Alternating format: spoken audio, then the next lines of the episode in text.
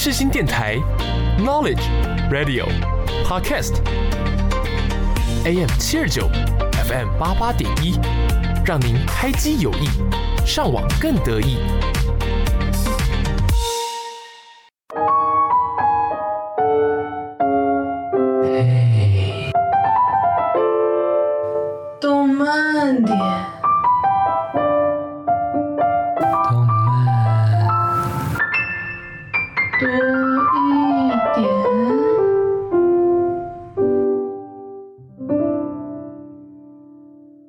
您现在收听的是世新电台 AM 七二九 FM 八八点一。嘿，动漫点，我是关讲，我是阿月。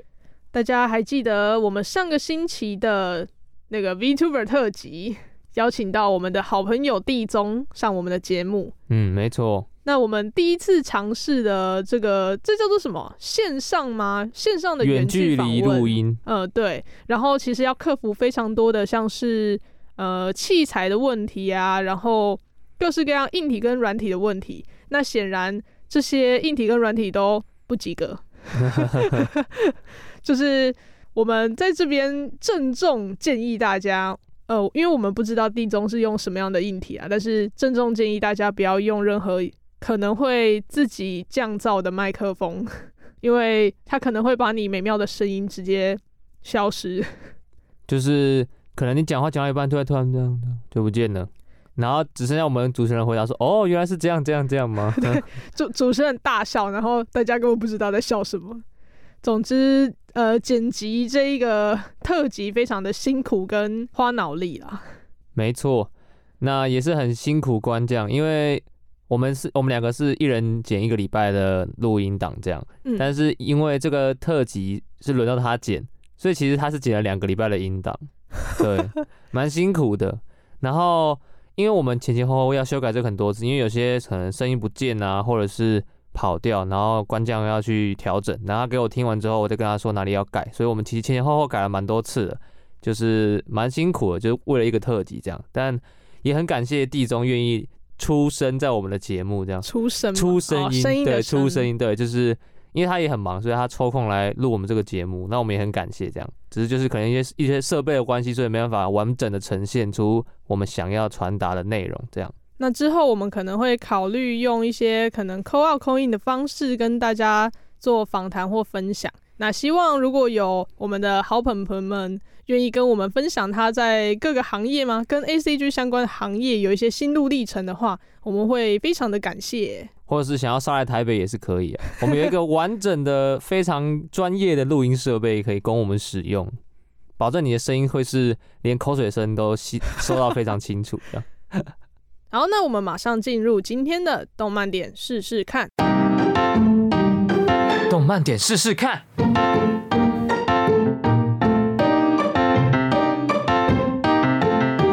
欢迎进入动漫点试试看。第一则消息：曾经制作《花开物语》《白香》《樱花任务》等多部以工作为主题动画的 PA Works 所制作推出的新原创动画电影，欢迎来到居田真六场。于十一月十号在日本上映。虽然我是黑动漫点的主持人，是，但他上述说的我一概都没有看过，我也没有看过。所以他都是以工作为主题，就是说什么每一个工作行业的，比较像职人那种哦。对，日本的职人。我想说以工作为主题，工作细胞。太呃，好，也是工作。那貌似应该不是这个公司做的，不太一样的工作了。嗯。那欢迎来到居田真六厂，以受到世界瞩目的日本威士忌蒸馏厂作为故事的舞台，描述前任社长的父亲去世之后，居田留生继承了这间经营困难的蒸馏厂。哦，她是女生呐、啊，駒田流生。嗯，她为了要振兴他们家的蒸馏厂，然后整合四分五裂的家族，并且要尝试再现曾经因为灾害而失去原酒的。被称为家族之伴的梦幻威士忌卡玛而展开奋斗，就是要还原，就是可能是一个传奇的威士忌的一个故事。对对对对，就是他们家可能因为这个威士忌有有什么光荣的一段时间吧，然后后来因为灾害就消失了这样子。诶、嗯欸，我自己也蛮期待的，因为我从大三开始会喝一点小酒，你确定是大三开始？对啊，这是大三开始。就是之前的话，顶多是对剧。那后来的话，因为朋友就是一些学长姐会在我们家，然后小酌这样。emo 的时候喝点酒，也不是不不一定是 emo，就是他们可能有时候 就想要配东西看电影之类的，哦、对，然后就要喝点小酒这样。我说哦，其实有些酒是不错喝的，说真的。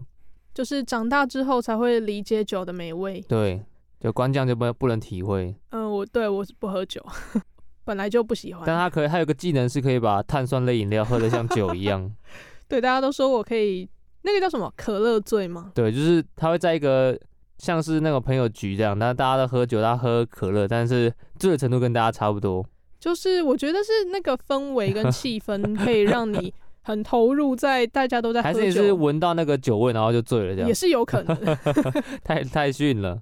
那这部《欢迎来到居田真六场》的监督将由有顶天家族的吉原正行担任，剧本由负责过《刀剑神域》和《物语》系列的中本宗印和木泽行人撰写。哦，音乐呢则由《Love Light Sunshine》跟《Doctor Stone》新石纪的加藤打野制作。可以说是非常强大的制作阵容，真的算是一个很强大的制作阵容。看起来虽然只是一个职人的动画的感觉，但他请到的人、嗯、都蛮大，是会打斗，是不是 会在里面打斗吗？可能那个家族之饭吧。那在声优方面，真六场继承人居田留生将由早见沙织饰演，嗯，而来到真六场取材的记者高桥光太郎则由小野贤章饰演。嗯，此外呢，内田真理、细谷家政、绝内贤雄、井上喜久子、中村优一等等有名的声优也确定要出演。看来是可以好好期待一下这部《欢迎来到居田真六场》，因为我觉得它也算是就除了工作之外，算是蛮日常的作品，所以我也抱了非常大的兴趣。嗯、而且它是电影，就是说它会只有一集而已，这样。对，然后希望台湾可以有 我觉得有点难，可能要在网络上找这样。你说因为太日常了吗？对啊，而且感觉要上台湾的电影院其实不简单。不过我觉得 PA Works 可以期待一下，感觉大家会抢着代理吧。嗯、没事，如果有的话，我可以马上通知大家。微秀微秀的部分。那接下来就进入第二则消息。知名作品《进击的巨人》的 Final Season 完结篇的后篇已经于台湾时间十一月五号开始播出了。那开播前三天，原作漫画家剑山创对完结篇发表了一些感想，除了感谢大家一路以来的支持和制作团队的辛劳以外，更提到了此外，这是因我的期望稍微更改了最后的分镜，还请务必看到最后。现在是什么？那个老师又上身了，是不是？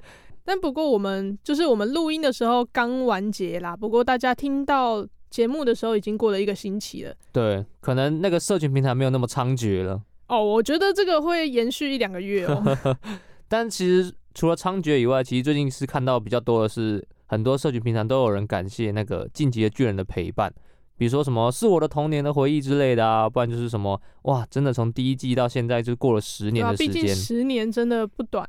呃，对，不短。对啊，我那时候才国小五六年级而已。那个时候就可以看这种作品吗？不会太刺激吗？可是那时候中视有播诶。哦，哎、欸哦，对啊，哎、欸，酷吧？酷，我怎么都不知道。那我是开播的当天，哎、欸，没有，其实是隔天。那一天都联络不上他，原来就是在看这个啊。而且我们是从。它是有分前篇跟后篇嘛，嗯，然后一个小时跟一个小时二十四分钟，我们是从前面开始看的，就是等于是看了两个小时多这样。然后我跟我朋友看完之后，就是心里面都在感慨说，哎，时间真的是过得很快。就是当初可能才只是一个国小国中生，那现在都已经有些有些学长姐已经毕业了，然后在找工作，然后我还我已经大四了，这样就是也快要当兵了。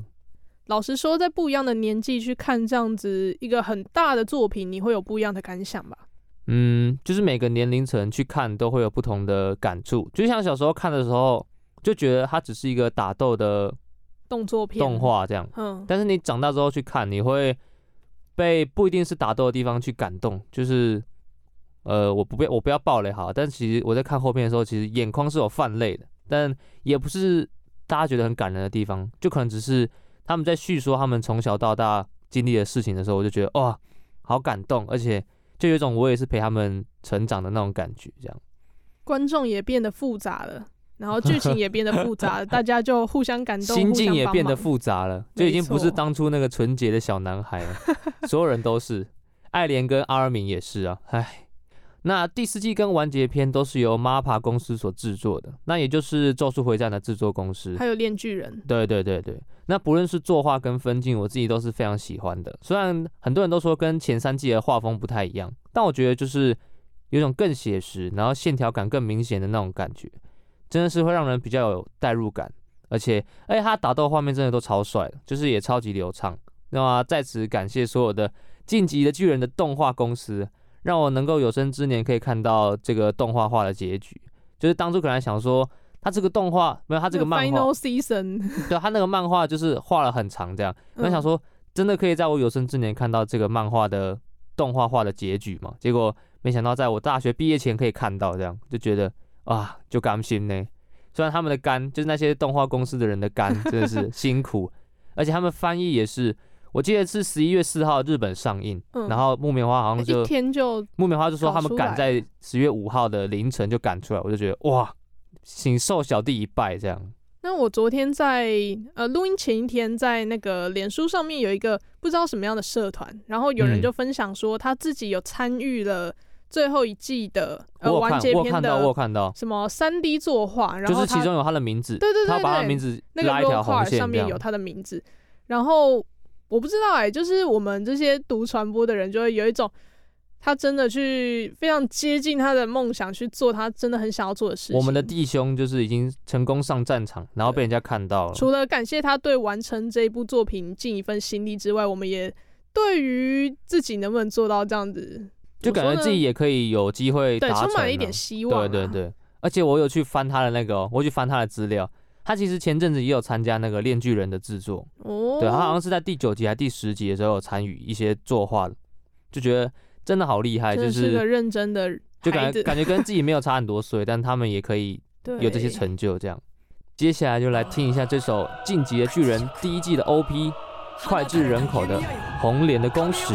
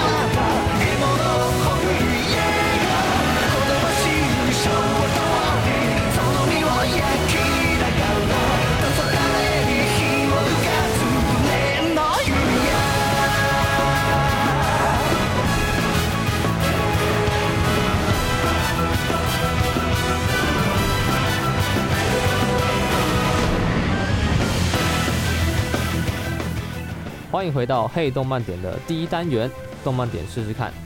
那下一个消息也是由我来做分享，分享 对，不是播出。由四叶老师担任原作，小川亮负责绘制的作品所改编电视动画《派对咖空明》，今日公开了台语版配音的影片。那目前预定在十一月二十五号起，每周六晚间八点会播出。哎，真的，整个脸书上面。关于台配的社团全部都在讨论这个作品，哎，就很很厉害啊！就是它是不是台湾本土制作，但是可以怎么说？它没有这么的接地气，但是可以用台语来配音，我觉得非常的创新跟有创意。的确，哦，我看了第第一集的预告了，嘛是感觉讲伊用台语去配，真正是做。好耍诶，就趣味诶吼。伊第一个画面就是两个 两个 cosplay 的人讲：“哦，你是孔明哦，你是迄个三国三国的孔明，我是直接是笑翻了，就是看日本动画配上台语配音，就是真的很有趣，而且还不是那种就是很就像你说的接地气的，对对对。你说台语配音吗？嗯，是很道地。因为我看网络上的一些评论，我是还没有看预告，但评论说他们不是那种很有很日常讲的那种台语，是真的很考究的台语发音。你说很考究是指他们就是是正确，不是不是有一些台语是有点以讹传讹，应该是正确的那种。嗯，因为我听到的时候就觉得哦，真的是在看台语台语影片的感觉的那个心得这样。啊啊，那讲。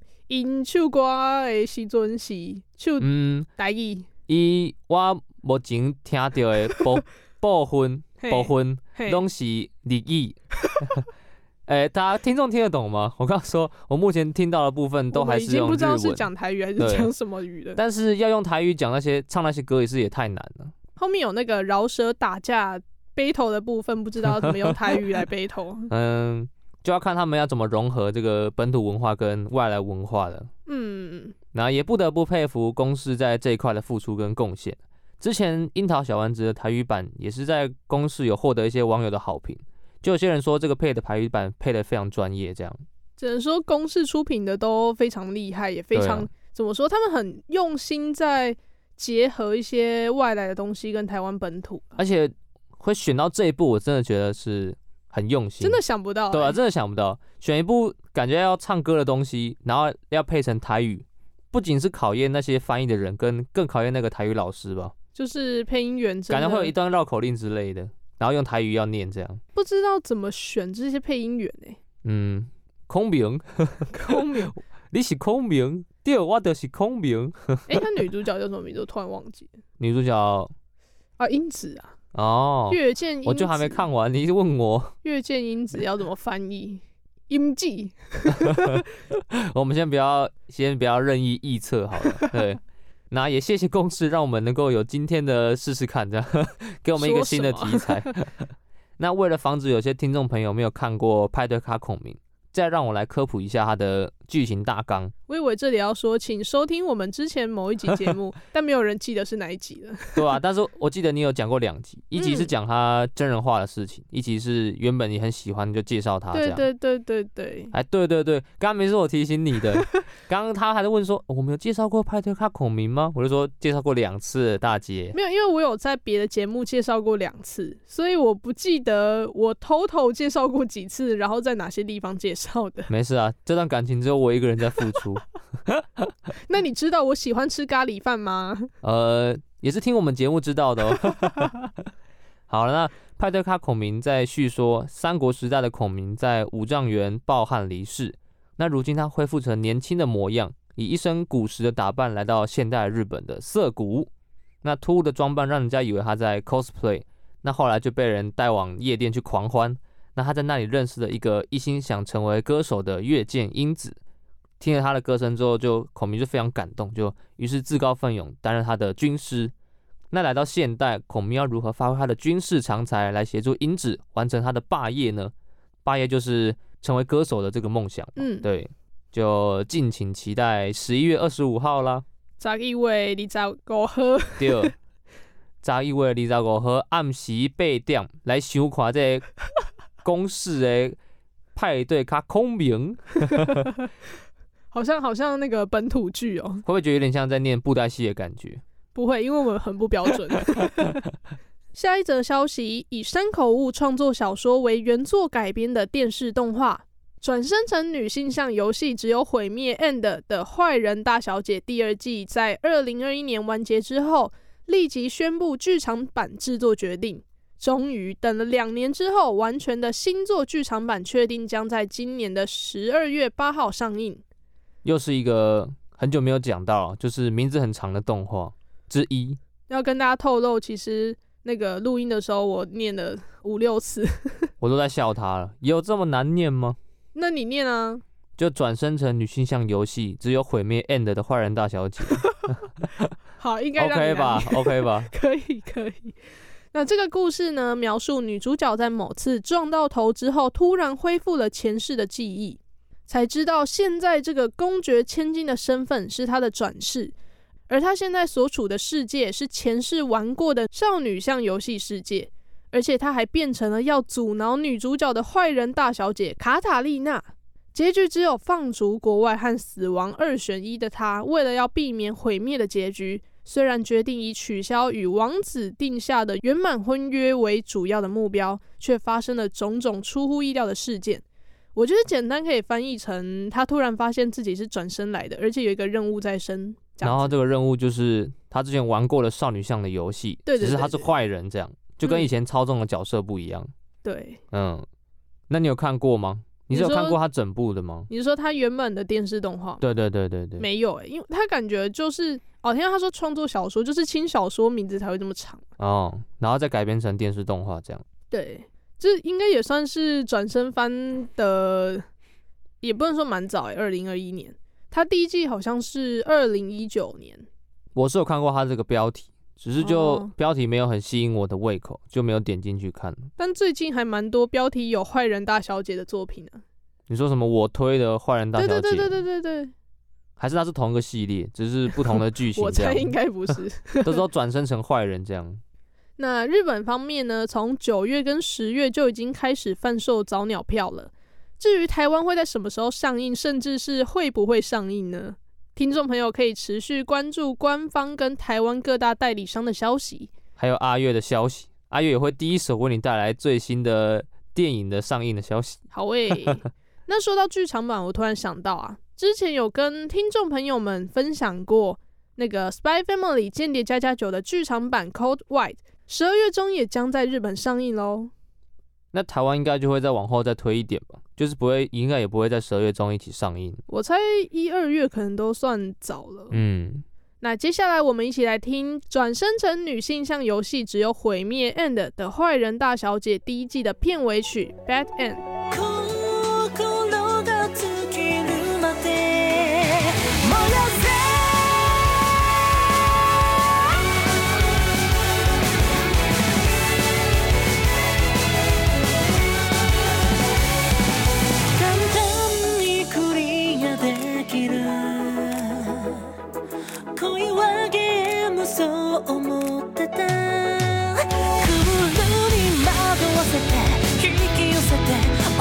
とし女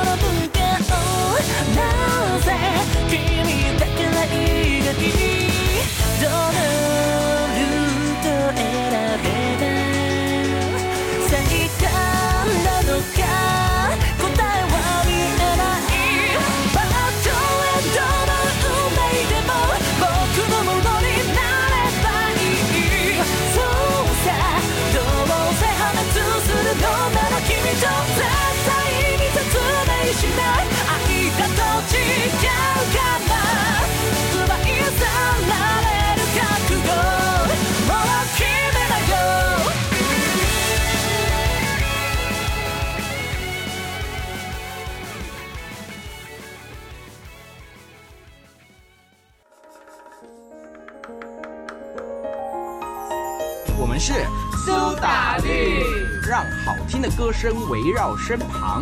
你现在所收听的是世新广播电台 FM 八八点一 AM 七二九。沉睡的音乐在玫瑰风中打起，无声的笛声在快乐岛中苏醒。美丽是因为只留昏迷的倦意，梦境的失去。再动慢一点欢迎进入嘿动漫点的第二个单元，再动慢一点。你刚刚那个欢迎进入声音突然变得很有磁性诶，要冬天了吗，给大家一点温暖的磁性的嗓音。哇，不是因为今天悠悠不在，今天的那个磁性担当交给你了。呃，我是偶尔可以触发，我没有他那么灵活应用他的声音。那要怎么样才能触发？就欢迎进入。OK，好好，谢谢。那个那个什么那个。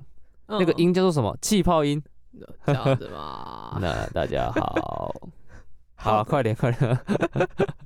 那最近呢，我们都常常在节目上面提醒大家，天气要转凉了嘛。那其实冬天还有一件事情非常的痛苦难耐，呃，不能穿短裤。呃，我其实原本就没有在穿短裤了。哦，那确实，我自己是因为打球才穿短裤。哎，不对，我我是都在穿短裤。我就很少看你穿长裤哦。就是我冬天在穿长裤啊，而且如果打球的话，就还不会穿长裤这样。但我想说的是，天气冷，想要躲在被窝的同时，如果身边没有人的陪伴，会比其他季节还要更加的孤独寂寞。所以又要讲恋爱番是不是？没有没有，猜错了。但是确实啊，如果有男女朋友会更好。不过呢，我们听到了官将的心声。呃，这边那个单身，嘿，对，真有中。那不过我今天要讲的是，在动漫作品当中的手足情，也就是兄弟姐妹啦。我们官将是独生女。对对对。那阿月本人是有一个姐姐，为什么要第三人称自己？你有一个姐姐，那我觉得我好像没什么好分享，我就是从小孤单寂寞长大。那你呢？没有，你可以分享你一个人的好处啊。一个人的好处就是可以独享所有资源，独享爸妈的爱之类的嘛，嗯、就没有人会跟我抢东西，但其实也没有什么东西好抢 就是可能玩具都自己玩呐、啊。然后什么长大一些文具用品也都是自己拿，然后也不会有新旧的问题。不过我小时候其实没有很大的物欲啊，长大可能有一点，就是开始会想要买什么。但是小时候真的比较怎么说啊？那个脑波比较强吧。像小朋友可能出去玩具店啊，看到很多有的没的很喜欢或是在流行的玩具，就会想要买，吵着爸妈要买。但我好像比较少这样的情况。你小时候怎么了？呃，太成熟了。呃、那个老灵魂，老灵魂。那我有一个姐姐，你要先，你要我说优点还是先说缺点？嗯，先说优点好了。优点的话，就是就是会有一个人呢、啊，像你可能以前小时候爸妈都出去工作，嗯，那家里面就不会只剩你一个人这样，嗯，那你看一些恐怖的东西啊，或是或是不敢一个人的时候，就是会有姐姐在旁边。对，因为以前小时候。有时候做噩梦的话，我会牵我姐姐的手睡觉。哇，这是仅限小时候。没有没有，我没有想歪，我只是觉得好可爱的行为。就以前可能我小时候是很容易做噩梦的人。我以前看铁达尼号也会做噩梦。为什么？就是铁达尼号不是会有一个素描画吗？就是他帮那个 Rose 画一个素描画。是我很怕那种东西。你很怕素描画？我很怕他画出来的那个画。就感觉很写实，然后很可怕，这样。那你今年生日礼物就是我帮你画素描画，虽然可能会不写实。那我不要全裸。那反正就是这个是优点，就是会有一个人陪伴。嗯。那缺点的话就是东西嘛，就会有新旧之分，可能就是有些衣服不是不是衣服，衣服真的会吗？不会不会不会，我们是男生女生不会不会，就有些可能文具用品啊，或是手机之类的，就可能是会拿我会拿比较旧的这样。然后姐姐、嗯、姐姐会是先拿到，或是先有，就是先有这个东西。那我可能是拿旧的。那你们真的会有那种什么爸爸妈妈比较喜欢？呃，可能你会会不会觉得说爸爸妈妈比较喜欢，或是比较偏好姐姐啊，给她比较好的东西啊，这样子的想法会有？我会觉得爸妈有一方是比较疼姐姐，然后有一方是比较疼我，这样、哦、这样就是会平衡这样。就是我我自己会有感受是这样子，但是。但是爸妈其实对我们都蛮好的，不得不承认，这就是知足啦。对啊，那手足情嘛，嗯，就是就是这样，就是互相扶持。但我现在是比较少跟我姐在那个沟通啊，毕竟大家比较忙了，对啊，而且她也有她的正职的工作，啊，我们也比较少回台南这样。那对于独生子女来讲，这些事情真的是蛮遥远，而且我觉得我从小就一直在向往。这样子有可能有哥哥或姐姐可以依赖啊，然后其实不一定都要去找爸爸妈妈，有时候同辈的人更可以理解你的想法，跟你在烦恼什么。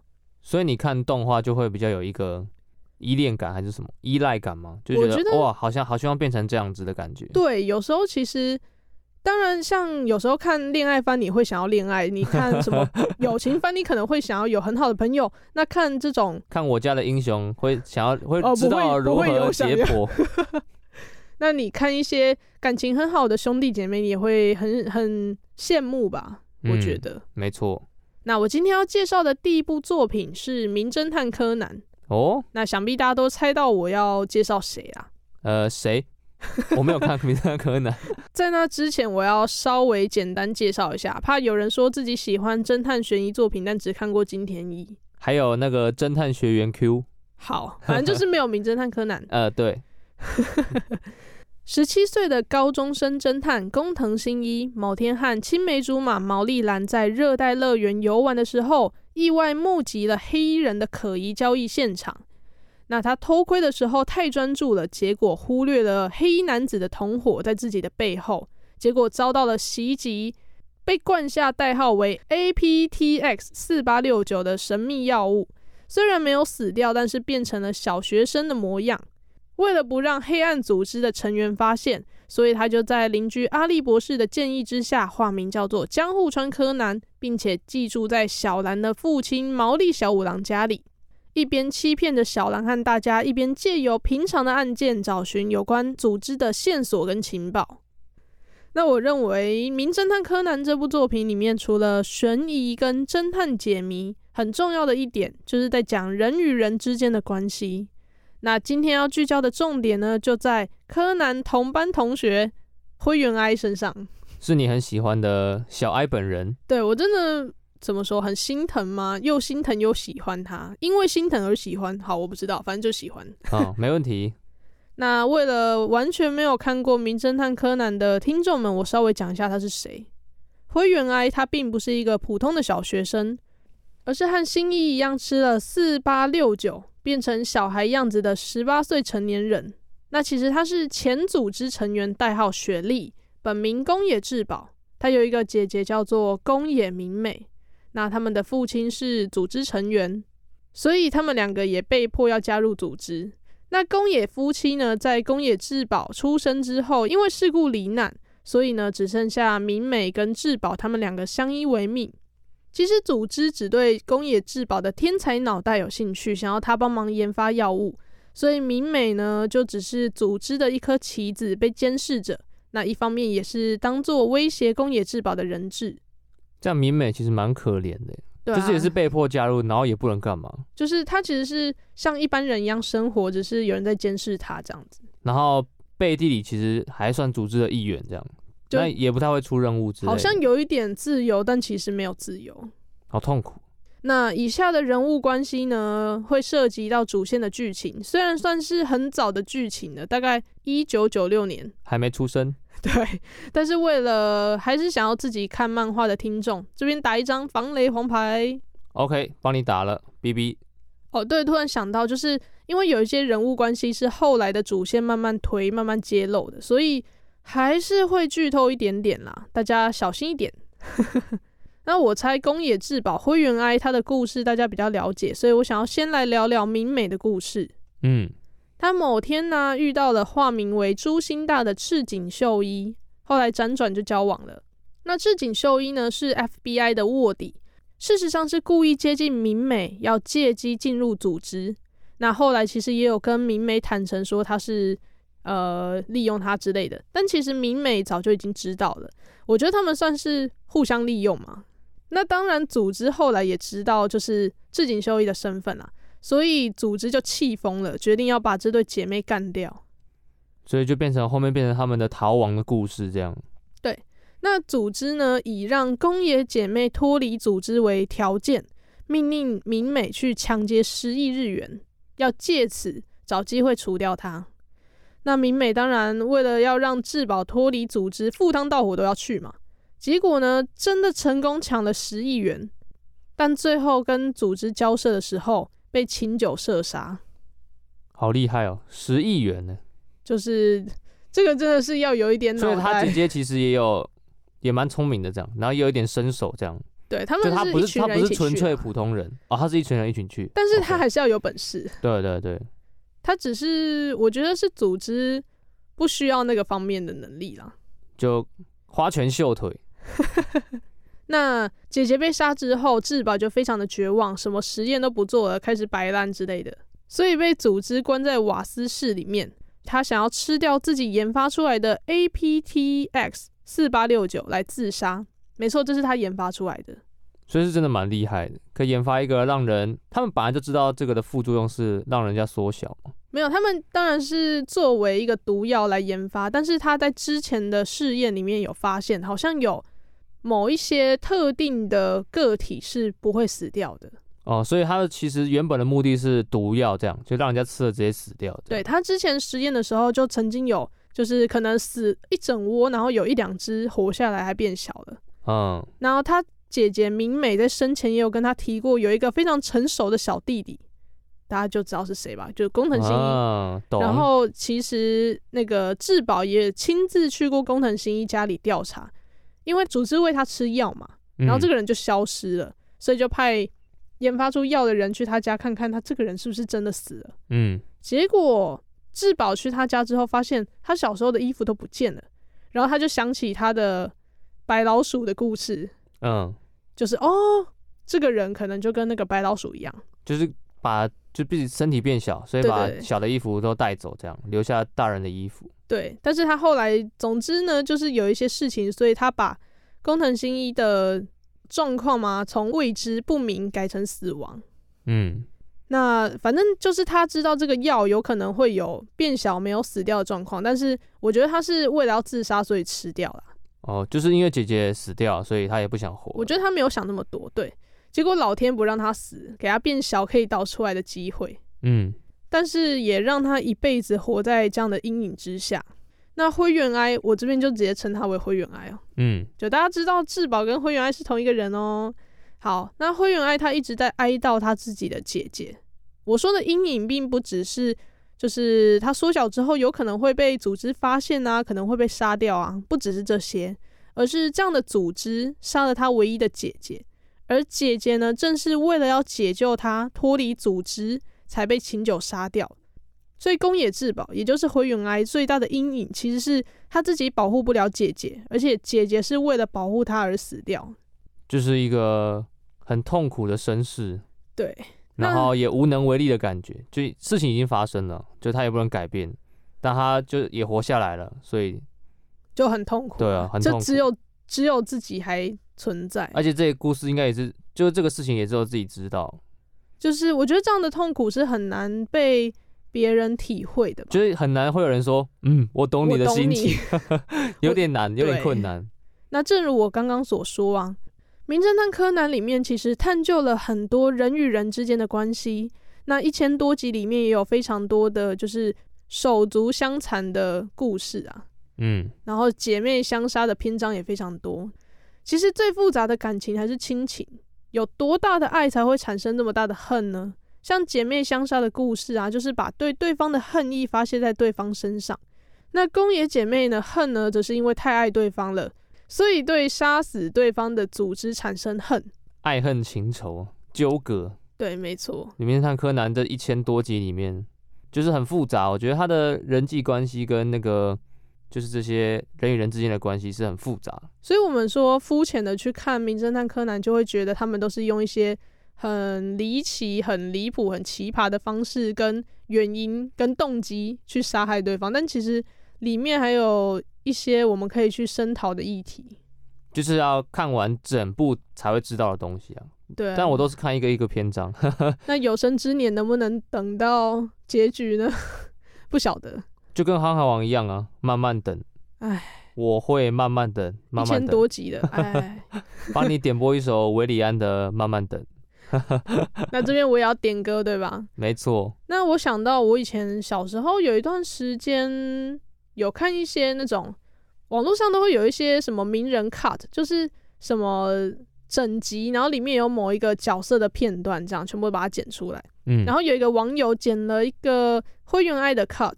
我觉得非常揪心啊，就是把一些他哭的画面、呐喊的画面啊，全部剪在一起，然后放了一首呃他自己选的 BGM 吧。然后我觉得这首 BGM 真的让这个影片起到很大的加分的作用，非常非常揪心。嗯，那这首歌呢叫做《运命的人》，也是《名侦探柯南》里面的插曲吗？呃，不是，就是那个网友自己选的。那我觉得非常适合那样的画面。那这个影片好像已经找不到了。不过大家如果在听这首歌的时候，想象一下灰原哀一些可怜的画面，真的会刺痛心里啊。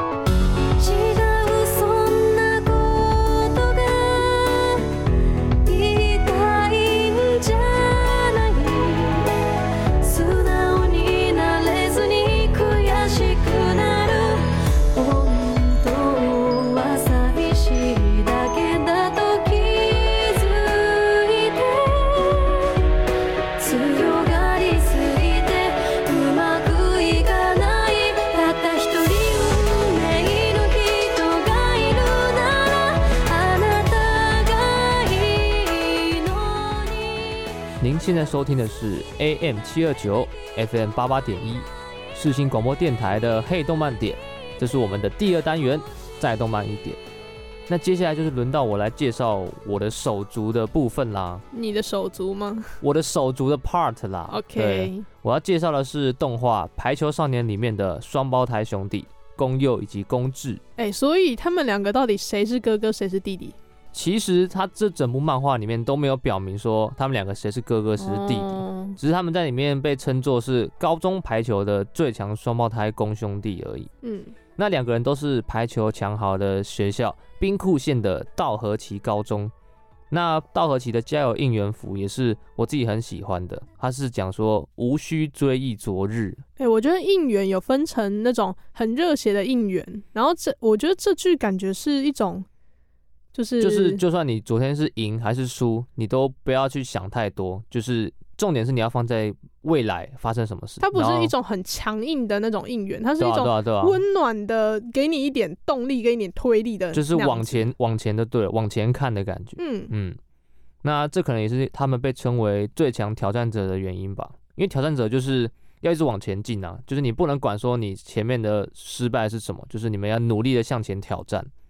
那这个应援服也是我心目中的前三名。那回到宫佑跟宫治本身，他们两个小学时期都是黑头发。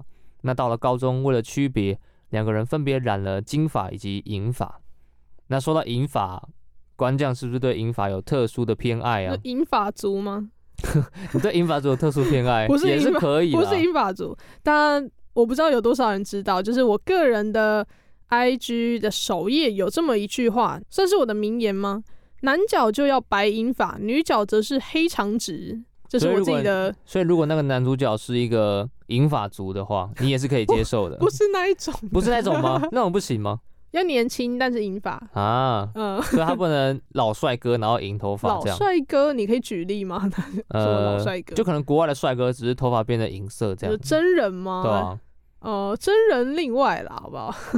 呃，好吧，看来你只是喜欢染头发染成银色的帅哥而已，年轻小帅哥。我觉得颜值还是比较重要一点。那回到刚刚的宫兄弟本身，一个月刊排球就是他们动画里面的一个月刊，嗯、对他们两个的评价是，就算又被击倒了，还有质补上这样。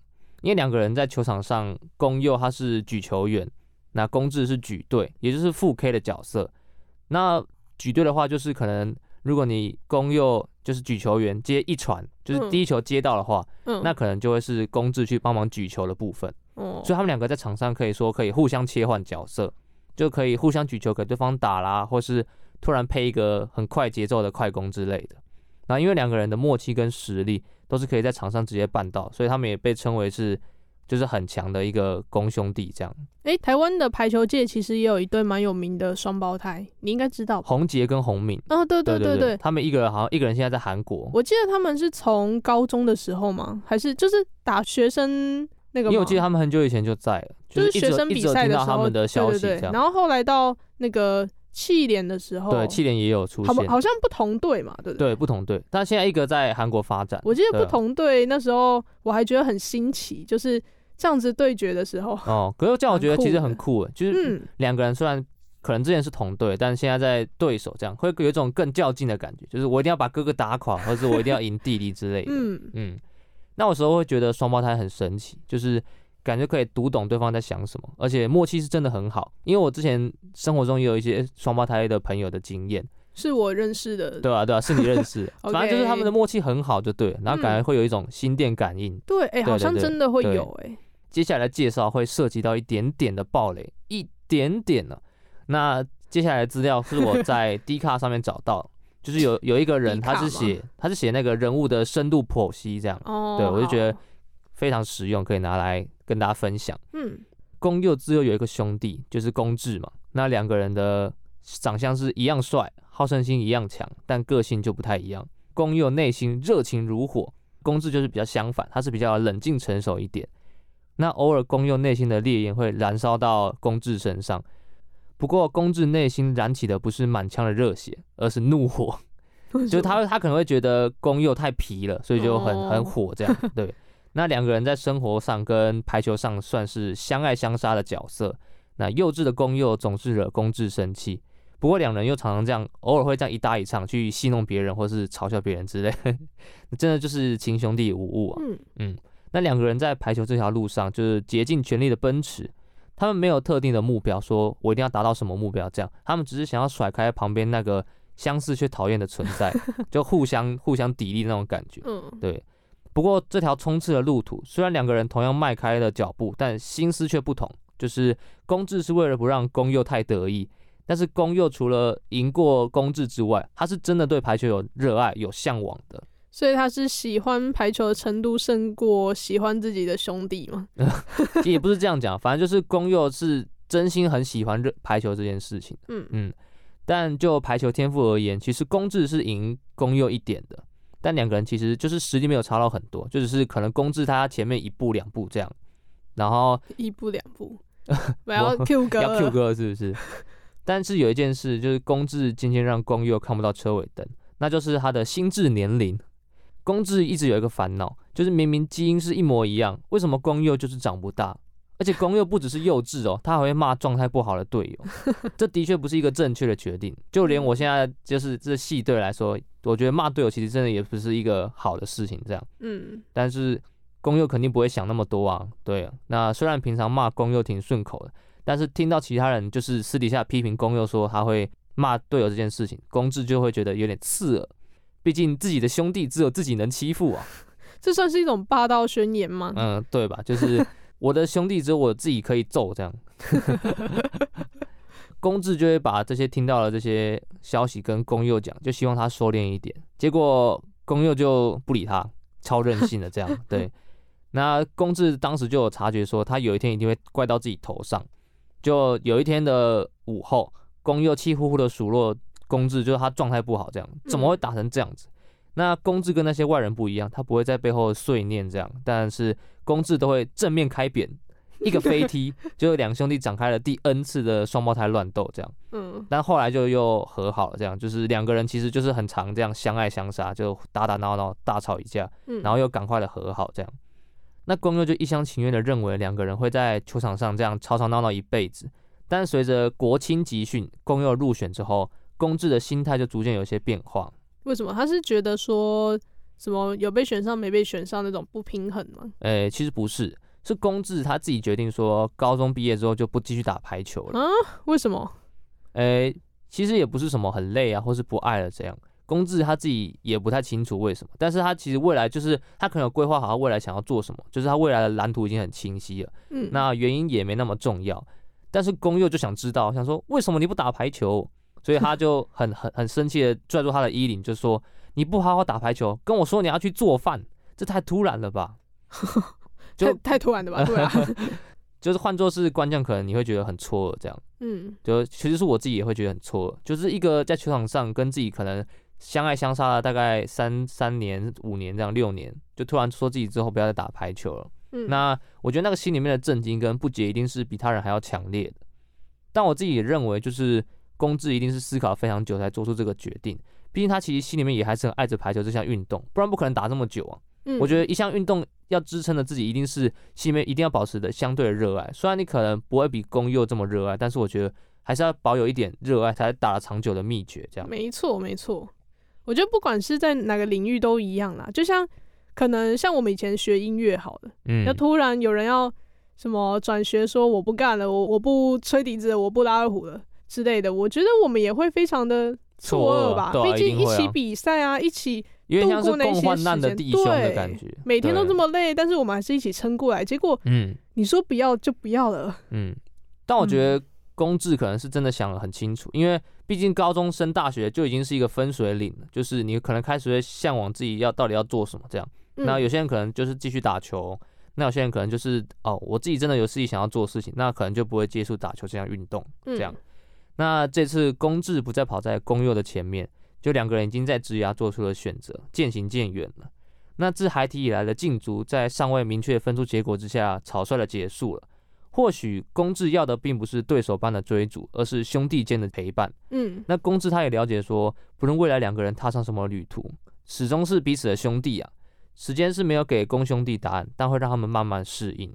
那之后，未来的故事就是宫治如愿成为了一个饭团店的店长，那宫佑就 哎、欸，他就说他去做饭了嘛，他要他是要当饭团店的店长，真的是饭哎、欸，对啊，好，那宫佑就是继续走上他的排球之路，这样，嗯、那两个人就是虽然对彼此就是还是很毒舌，就是这样骂来骂去这样，但是与之前的少年相比，成年的他们流露更多的是关怀跟照顾，那他们两个的人生就从小时候就是在排球场上这样难分高下，但未来他们也可能也是这样难分高下，就是这样互相这样打来打去。但是他们这次不分宣制的是，是幸福这件事情，就他们都放手去追逐自己想要做的事情。对对对。然后，但虽然虽然他们还会对彼此很毒舌，但他们其实就是更多的是他们在互相比的是谁更幸福这件事情。主要是你选择到自己真正想做的事情的话，就没有什么好比较的。嗯嗯，就是就是彼此祝福啊，然后。看各自往自己想要的方向迈进，这样就是虽然你可能不是一起前进，但是看两个人都在变好，其实这件事也是很幸福的一件事情。我觉得在手足情比起一些什么朋朋友或是爱情啊，有一个更大的，就是更大会让我们觉得很感慨的事情，就是血缘，就是它会一直在那里，血浓于水。对，它可能不是像分手或是怎么样说没有就没有了，就是。你可能就像刚刚说到，两兄弟有想要想做的事情是不一样的，但是他们可能遇到瓶颈了，遇到什么事情了，但回头彼此都还是在那个位置等着对方。哎，他们可能也可以给彼此一些建议，嗯，对吧？就是不管怎么样，还都是兄弟啊。就算是在不同领域，但他们还是可以支持对方，就不会像什么情侣分开就真的分开了。对，兄弟还是会回到家好好吃一顿饭，聊个天这样。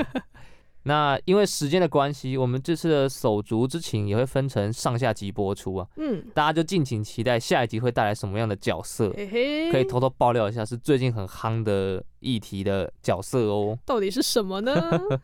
想知道的话，就敬请期待下一集的节目啦。好，那在最后，我来分享一首《排球少年》的第四季 OP Phoenix。